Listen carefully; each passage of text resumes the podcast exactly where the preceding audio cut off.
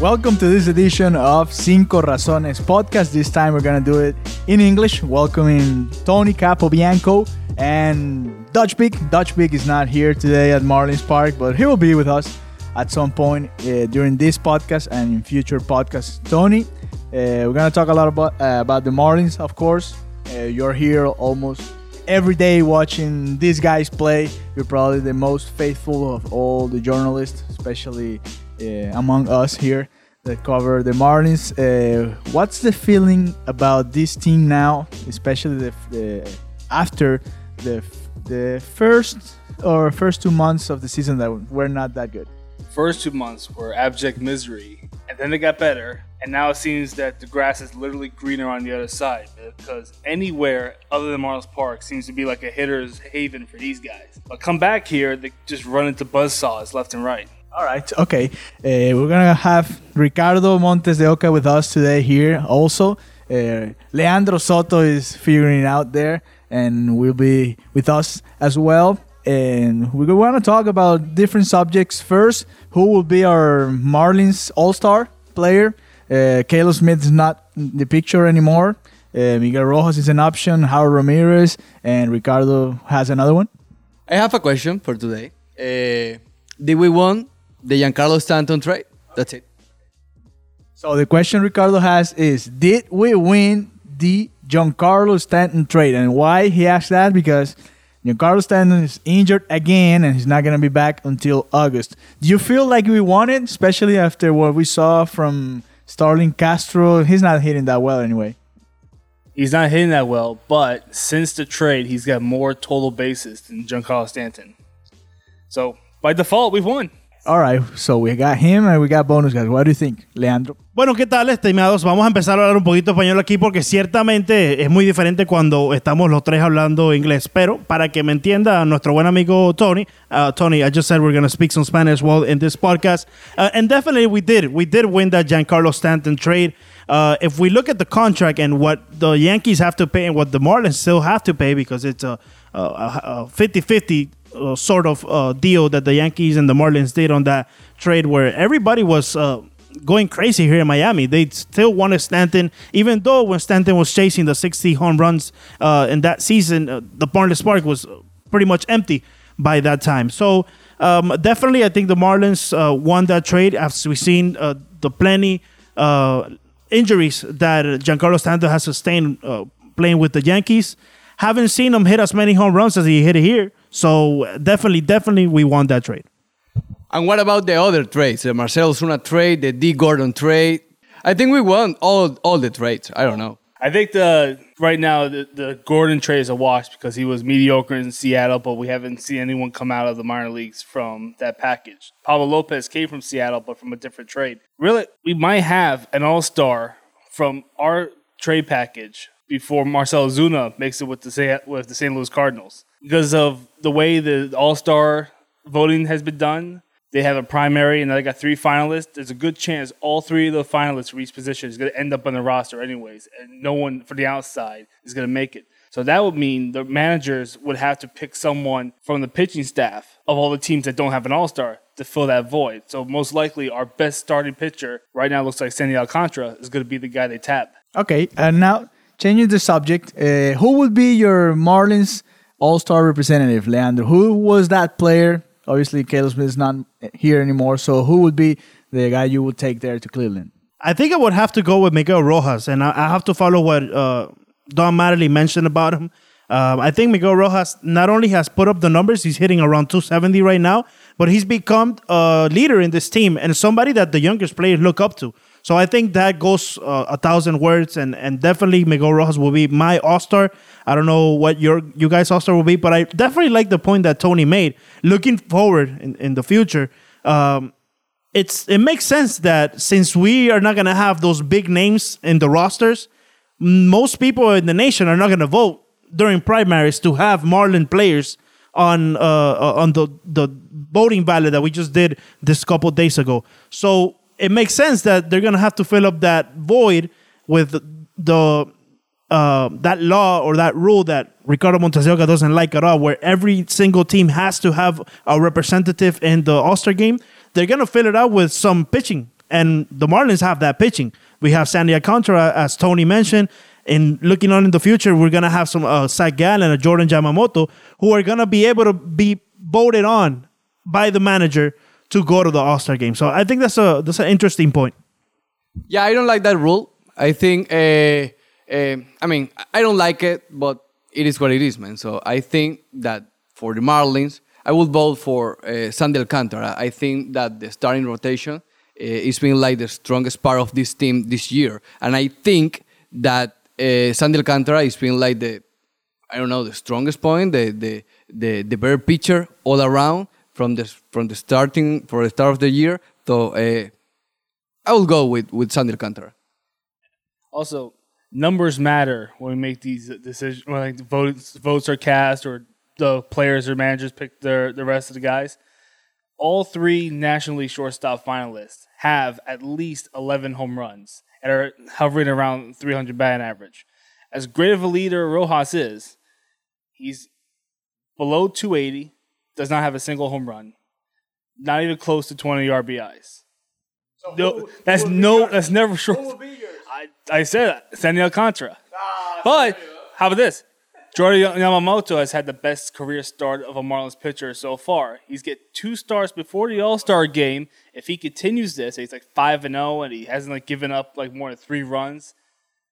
Is that worthy of an All Star as like a replacement for someone else? Like that usually happens. We did this with Yasiel Puig years ago when he had like almost like a month and a half, and everyone wanted him in. That's why I don't like that rule. That is precisely why I don't like the rule. This team doesn't have any All Star. All Star. Well, I think what I'm gonna do. well, you two bo- voted for Alcantara. You said Miguel Rojas. I'm gonna go in a different way. I'm gonna go with Harold Ramirez. I think uh, he changed uh, what was going on with the Marlins and started hitting the ball well. Finally, they gave him the opportunity, and he's hitting.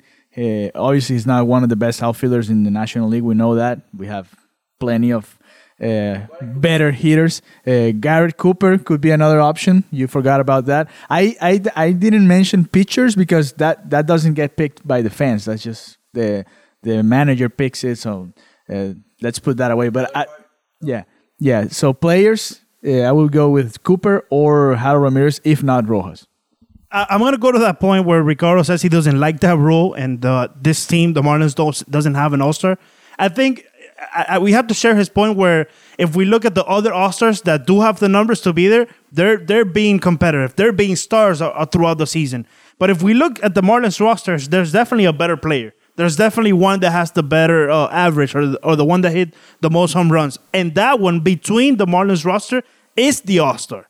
So I think it, it, it's not a, an, um, specifically you have to be a star and an All Star within the whole league, which is basically what what what uh, most happen. But if we look at this Marlins team, then we just have to pick and choose from the best player that we have right now in, in this in this uh, roster. You think, but here, you think it's fair, like that, that players like I don't know Jose Altuve that was injured, it's a finalist, or maybe Robinson Chirinos that doesn't have a great uh, season, but it's a finalist because he plays for the. No, I didn't. Uh, Leandro did probably uh, because he plays for the Houston Astros, but then the Marlins don't get one. You think that would be fair? That's what happened last year, right? Like uh, JT Realmuto was by far statistically the best catcher in the National League. Didn't start because everyone voted for the Cubs catcher. Now this year might be more warranted, but it's it's a little bit tricky. And also because of how stacked the outfielders are, a 300 batting average alone is not going to cut it. We don't have any power hitters. 10 home runs doesn't really count. I mean, it's magnificent for us. Doesn't really count amongst amongst those behemoths. We got pitchers. You know what we should do? They should do it to satisfy his dislike for the every All Star rule. We should do it like um, like the Hunger Games. The teams, the teams should pick their All Star and volunteer him as tribute. So every the manager, like Don Mack, would be like, all right, we're saying Rojas. We volunteer Rojas as tribute. What, what were you gonna say, Leandro? It's like you summon, and I don't like that idea about the Hunger Games much, but uh, definitely. Let's take a break here and listen to uh, Dutch uh, opinion. Not only on the All but also about the fans. Should they be called out? We're gonna come back as well and uh, give our opinion about should we call out the Marlins fans? They've been having a better month. They've been having a way better June than they've had all this, the whole season. So maybe it's time to call out some Marlins fans here at Marlins Park. Let's listen to uh, our popular uh, Pico Holandés Dutch Beak here in Cinco Razones. And this is a weird year for the Marlins when it comes to their All Star game representative because no one has like that standout numbers. You would think it was Caleb Smith, but he ended up being a little bit shaky his last few starts and then got hurt. So you kind of might have to rule him out of being an All Star. And there's no offensive player or pitcher that like really jumps out of you. But as everyone knows, every team bearing injury must have a representative. So if we, we look through the hitters, really you got to look at the guys who have been here all season. So you got to think of the Brian Andersons, the Garrett Coopers, even though he's been hurt, uh, the Miguel Rojas's, you know, the guys that's been consistently in the lineup since April. And there's really not much that pops out there. You could you could argue it could be someone like Rojas who has a 280 average, hits for a few home runs, and has played stellar defense. But that middle infield in the NL is already stacked, so you don't think he's going to be the one that gets it. And you kind of got to do the same thing with Brian Anderson. And I mean, he got off to such a slow start. He's not All Star game uh, worthy right now. I mean, I still believe in Brian Anderson. I think in a few years, maybe even next year, he'll be there. I think he's the real deal. So you got to rule out any hitter being the All Star game representative. So it's going to be up to the coaches about what pitcher they're going to take in. And so right now, the lowest starters ERA that qualifies is uh, Caleb Smith at 341. He's pitched about 66 innings, which I don't think he's coming back by the time the team is announced. So I don't know exactly what ramifications that has for his bid to get in. So then you, so let's say we cross him off the line. Ureña, who was the Marlins opening day starter, is on the 60 day DL. Pablo Lopez is on the 60 day DL, so it can't be him.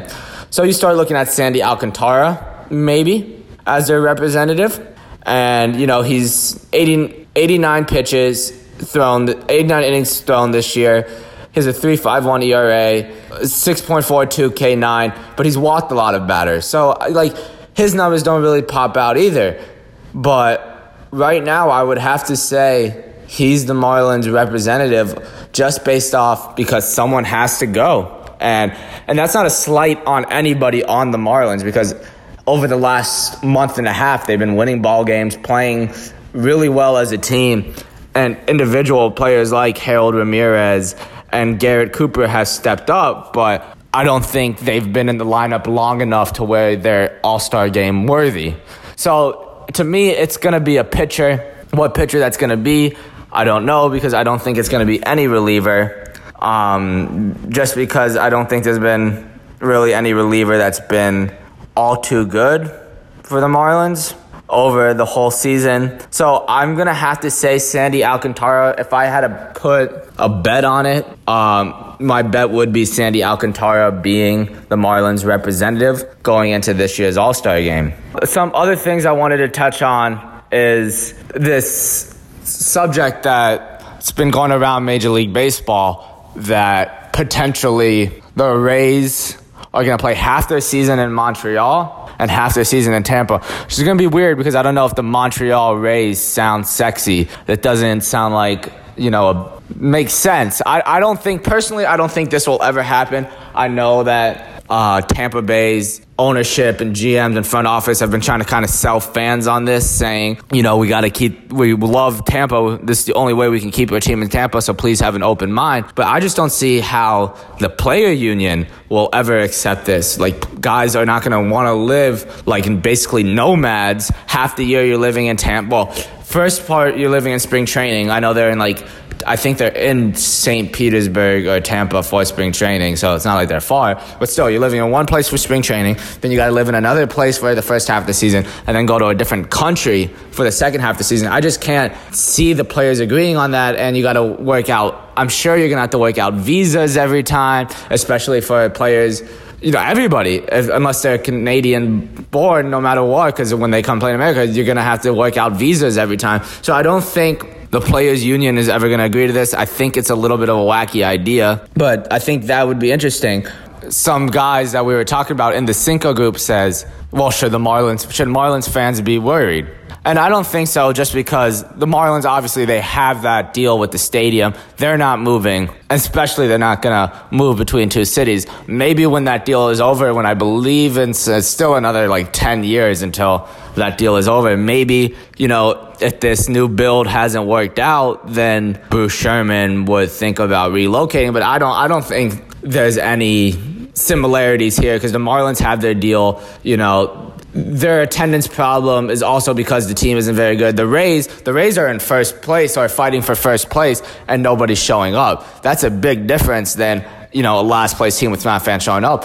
When the Marlins get to where they're going to be in a couple years, and the fans don't start showing up, then we can start worrying about relocation. But for now, I don't think Marlins fans even need to lose a second of sleep over relocation. The guys are going to handle the rest, and it's going to be a great podcast. I'm super excited to be part of the Cinco team now, and I'm excited to get going. I hope you guys enjoyed me on here. Thank you.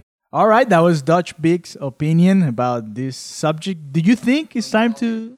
Uh, do you think it's time to call out Marlins fans? I don't know. They just lost two in a row here at home at the point we were recording this, and they're not they haven't been very good here at Marlins Park. But what do you think, Tony?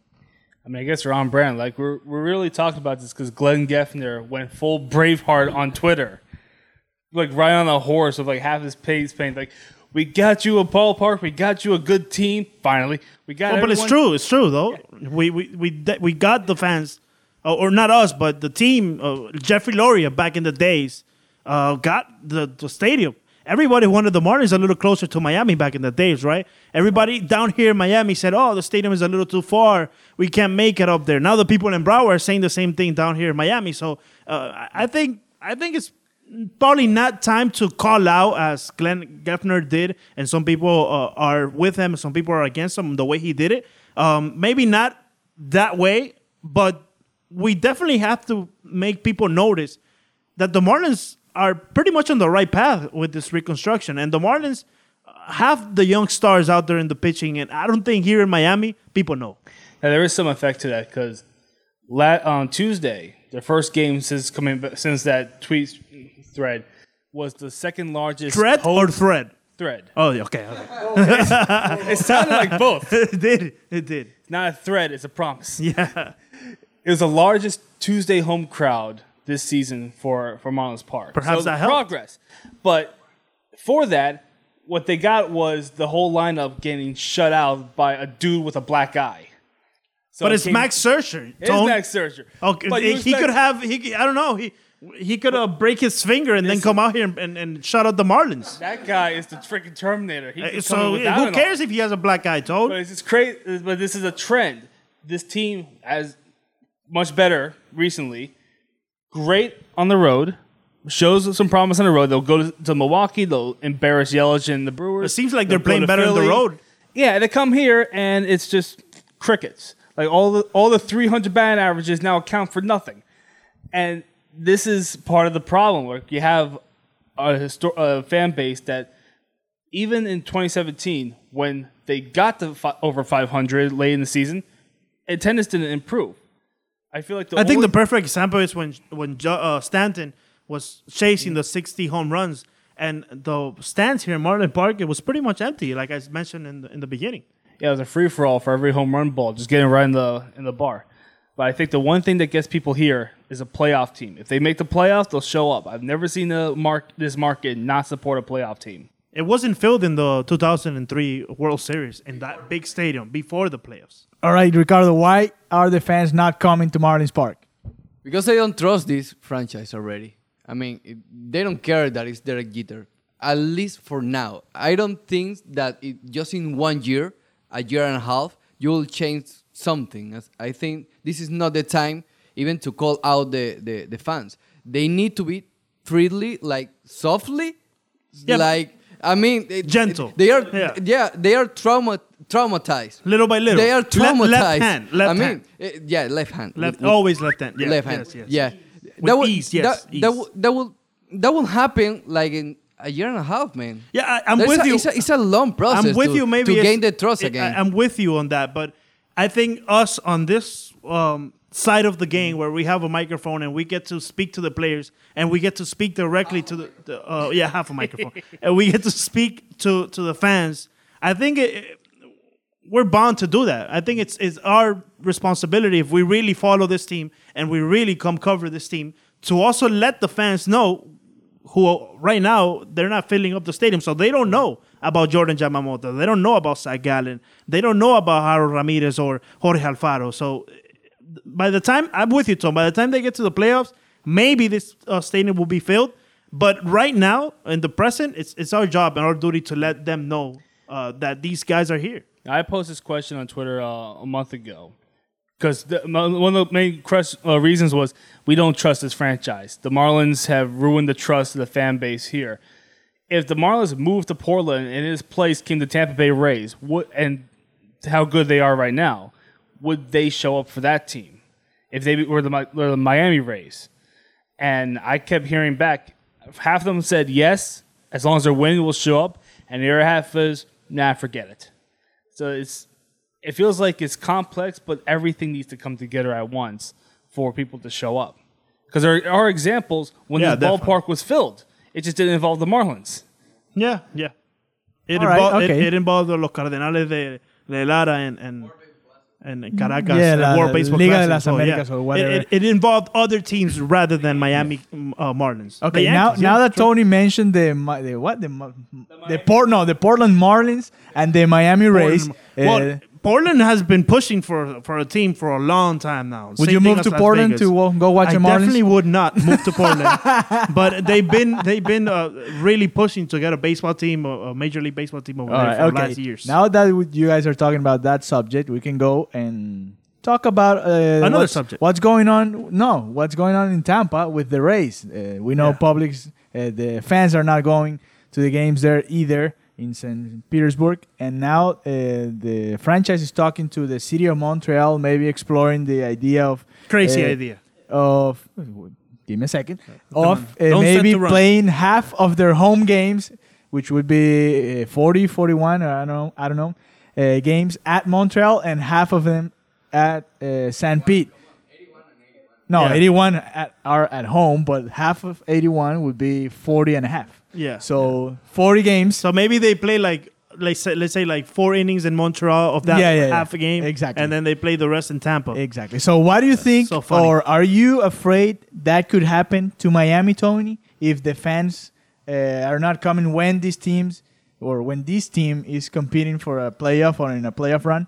Now, I think, um, historically speaking, there was an example of this, not as extreme as the half season, but I think it was 20 before Montreal moved to to Washington. They would play a series against the Marlins in Puerto Rico. So I think if anything was to be that extreme, the Marlins would just like what split half the half the games here and go to Puerto Rico and split back. I just think what people are not mentioning about the Rays going to Montreal is they're not going to a new stadium in Montreal. They're going from one dump in St. Petersburg to an even bigger dump in Montreal. yeah, yeah. That that place that looks like the their version of Fort Lauderdale Stadium where the Expos used to play. Yeah, yeah, yeah. Where if you go in the wrong door, you might see like a mummified zombie corpse of Felipe. You've been watching too many movies, uh, Tony. Yeah, you go. You know, no one goes to Olympic Stadium. They go splunking there. They're like Yeah. they become Tomb Raiders over So, there. so uh, let's let's give uh, uh, Ricardo his try here. But do you guys think to add on another question to this uh, plot, to this uh, um, subject? Do you think it rather than looking for uh, ways to play in Montreal and Tampa Bay, all the logistics that's gonna take? Do you guys think they should just focus and use all their energy to building a stadium in the Tampa Bay area, or maybe even moving the team to Orlando? They've been trying though. I mean, I like that Orlando idea, Yeah, but yeah. but I don't know if they are trying to do it. I mean, I think they they've been trying for years and they hit the they hit the, the wall. I mean, they they don't have any other chance other to split the time in Tampa. If they want to keep the team in Tampa, they will have to split it. I mean, I don't know how that would work. Uh, with the money, with the I don't know the rights, the, the TV rights. Yeah. I don't know how, how that would work. Yeah, how, how is it going to work for players? But Are they going to have to pay taxes in, in Tampa? and they're that would have be to crazy. Pay, yeah. But but the thing is that uh, maybe that is the only chance to the Tampa Bay fans to keep their to keep team. a team, yeah, yeah. yeah. Uh, it might be. It might be the only chance. We're basically deporting an entire major league roster Hey, to whoa, Canada. whoa, whoa! Don't be using that word here, Toad, uh, because uh, Ethan Sconey might get a little worried. sending them out of the country. I mean, granted, north of the border. Yeah, They're just, come like, on, they're like, You're not helping, Tony. out of here. Well, I couldn't, you couldn't think of a more ridiculous place to do this with. Like, if you if you want to like do like some like MLB Bachelor version where like you say, all right, we tried Tampa. Let's let's switch with a uh, with a AAA city. Let's give Nashville a try. Let's go to Durham. Let's go. Let's get Portland a Let's go try. to Portland. Yeah. Portland, who by the way, ten years ago lost their AAA team. yeah, they did. They did. So they Historic MLS team. AAA team, by the way. yeah. Yeah. Okay, guys, but can it happen to Miami? I don't think it's gonna happen No, to we Miami. Have a, I don't we have think a so. beautiful stadium. We're not. We've, we've look, we, we've got a we've got a stadium. We've got a, a community who uh, definitely likes baseball. They're just of way uh, far from baseball right now because of the circumstance of the team right now. But I think Miami has everything it needs to have. They have great weather out there, even though we have a roof. But uh, we, we have everything a, a city needs to have a successful baseball team. I got it. Keep the Marlins. Move the Rays to Miami. Baseball forever. So you're saying have two teams in one stadium?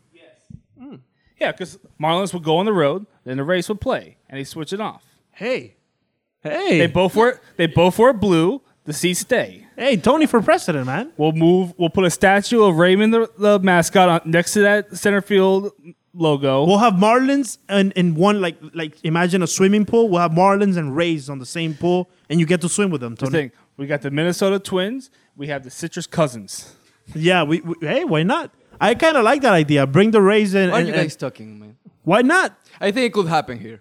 I'm afraid. No, I I'm don't a little so. afraid of Nah, it. nah, nah. Yeah. What happened if this? I, I think this is the last chance of baseball here in, in, in South not Florida. man. happening. It's not Uh, happening. What happens if this team, this project of Derek Jeter, uh, doesn't work? I mean, the the the team start to to win, and there's nobody in the stadium. There's no people on the stands. What happened in that case? In if in two three years the team is good, nobody's in the stand.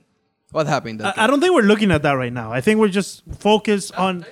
No, but Yeah, it's a, it's a good example for It is, Miami it to is. see themselves in that in Yeah, that mirror. same point because Yeah. the Rays are not having fans over there, but Miami and they have the excuse that the stadium. But the thing is, is not. that we don't know if, if the Marlins win, I mean, there's gonna be fans here. So I know, but the Tampa Rays are winning. They they don't have fans there. Okay, But they, they have. You've been there, and you Yeah, know that stadium I know is, is the stadium way sucks, far. but still, yeah. anyway. But it's far from civilization. Not only that it sucks, yeah, it's, far it's from. far from Tampa. Yeah, but it's it's not that far. It's like 40 minutes. Well, you- that's you, far You for- can for go people. there. You can go there. You'll be fine. You can spend 40 minutes here from Kendall to Marlins Park. no, I don't spend 40 minutes. I spend 40 but minutes you from could. to But you Ricardo's could in, house in rush Hollywood. hour. You could. I think Miami should be worried. I, I'm with Ricardo here because not right now, but maybe in five years, if this team's playing well and we still have 5,000, 6,000, 7,000, or 10,000, they should start worrying because. So what are we gonna do the with Marlins Park? What happens with Marlins Park? I don't. I don't care. They don't. Care. What do you mean you don't care? There's I contracts with the city. You well, can't just there- go. There's a "Oh, gonna contract with take the, city, the but team." it's gonna expire. And once that's done, if the fans are not showing up, So we're the just gonna city- have the another. city we're is- gonna have no. an empty Orange Bowl back yeah, in Little the Havana. city's gonna lose its team. Doubt it. That's gonna happen. I doubt it. That's I what's doubt gonna it's happen. gonna What if the soccer team never gets that golf course land to go to the stadium? Oh. It's stuck in purg in in the Fort Lauderdale Purgatory or whatever, uh, whatever that place. This is stadium called. is not built, uh, Tony, Yeah, to play so here in Marlins Park. Now they're like, this is Just like what happened to the Marlins. The stadium where is not built for soccer. You know, we remember that Colombia game against who? Who was it? It was uh, Ecuador with Mexico have played here, Yeah, uh, and but Colombia they, they has played, it, here. but it's been disastrous. so they can do it. It's been they Can do it. It's been Inter disastrous. Miami could be playing here. Alejandro in 10 Villegas, years, uh, alias fans st- not Little start flag. coming. Little so flag, You listen better to me, start please. coming to Marlins Park. Little flag, listen to me right here. Please come on. I want to speak to you. Tony, give me a second. This look at it. We're here. This stadium is not built for soccer. I know it's not built for soccer right now, but you call can, the game for a you mile can away. Switch it. Broadcasters have to call the game from a mile away. I don't care. Fans are a mile away from the action if it was a soccer game going on here. You This can sta- transform a stadium. That's not a problem. I Think, doubt it. If there's no baseball team, there's no need to keep a baseball diamond. There's going to be bulldozers all over the joint. Hey And Tony, listen. transform. I, I know you travel a lot, and I know you've seen a lot travel of a lot. baseball I've teams. seen things. And and, I'm a and, and I Johnny know, Cash song. yeah, okay, that's that's cute. That's good. Okay, but but I know, but doesn't mean that because you travel and you get to go somewhere else and enjoy baseball, you want to leave us here with no baseball. What? We like baseball here. No, So- so don't don't. don't conspirate uh, against us, I'm please. not. Wait, I'm the one who said let's you and your jumbo jumbo jumbo here. shrimp hat. I want. I'm only wearing a jumbo shrimp hat because they won't let me wear an MLB cap, Well, because there's rules and regulations, Tony, Yes. that you must follow. and this is a loophole. This Miami Vice cap is a loophole. I see where you got that word from. That loophole word. Or where I get it- Yeah, you got it from the guy in the White House. Yeah. All right, that's the end of this episode. Who sells? of Who buys? Real Cinco- quick. Pass the microphone around. Who sells? What who do you mean? Who sells? Who buys? It's gonna be right now, July Marlins? 31st, trade deadline. Who sells? Are we who selling buys? or no? We're selling. Marlins sell? Uh, who else sells? Who Well, else buys? Frisaro said we'll be interested in some relievers. I, I don't see what. What are we gonna give away? Cardinals sell. What are we uh, gonna give away to Giants get some sell? Relievers? Cardinal. No, not Cardinals. Giants. Sorry. sorry. Indians. The Indians might be selling. Yeah. Well, somebody might wanna Give uh, Tony a microphone, please. Lefty, yeah. Who wants? Prado's hurt and expensive. Castro, subpar, expensive. Granderson, immovable, despite being like worth two bucks in the contract. Neil Walker is the best thing they got, and maybe Sergio Romo. And that's going to get you the exact same package that you got for trading Brad Ziegler and Cameron Oh, Maybin and Justin Bour. You're not getting anything for these for these guys. Well, but they might be able to sell some depth in the Now, rotations. are you willing to? Why not sell Are you maybe willing uh, to do that? Are you willing Caleb to trade? Smith, Trevor Richards? Are you willing to trade that for, say, disgruntled Yankee decent hitter Clint Frazier? That's what we got from. Why not? Clint Frazier. Why not? Tony one, Leandro zero. No, no, no. Tony. Sorry, man. Tony, you're you're uninvited.